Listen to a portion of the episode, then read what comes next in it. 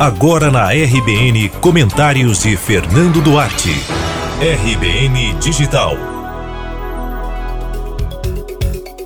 Tempos sombrios. Foi assim que o presidente eleito do Tribunal de Justiça da Bahia, Lourival Trindade, definiu os últimos dias da corte.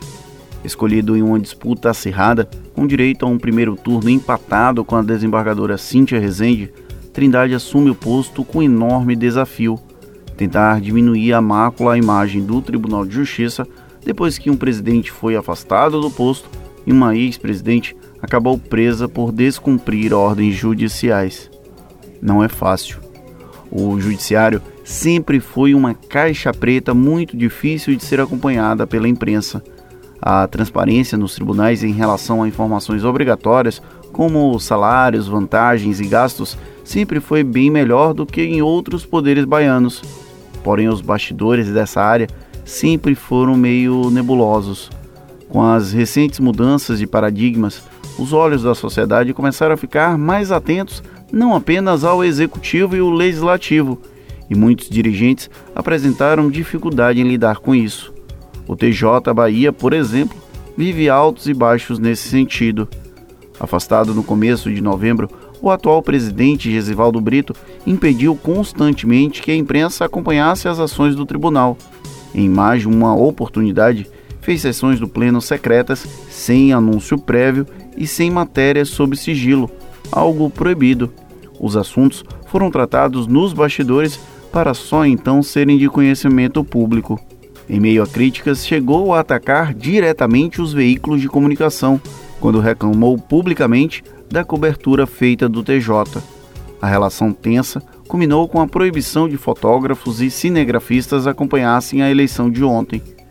Ao falar sobre o tribunal estar acima de nós, Lorival Trindade dá sinais de que deve tentar fortalecer a corte enquanto instituição.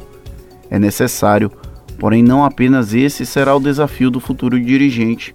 Ele terá que costurar uma unidade que não apareceu no processo eleitoral nos bastidores, sabe-se da existência de, no mínimo, dois grupos políticos no TJ. O embate entre Lorival e Cíntia expôs essa fragmentação, que pode dificultar a gestão de uma corte que, admitamos, vive uma crise institucional sem precedentes. A devassa da Operação Faroeste apenas explicitou o problema.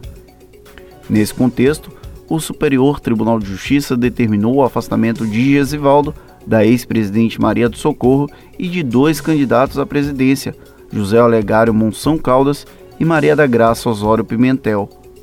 Há também a expectativa para alteração do modus operandi do Tribunal Baiano. Ao invés de priorizar o segundo grau, como fez nos últimos meses o presidente afastado, inclusive indo contra a própria promessa e abrindo novas vagas de desembargadores, é necessário garantir acesso da população à justiça isso se dá principalmente com o primeiro grau e as comarcas do interior, cujo fechamento proposto segue em discussão jurídica. Talvez daí incida a afirmação de Lorival Trindade de que o tribunal é do povo baiano.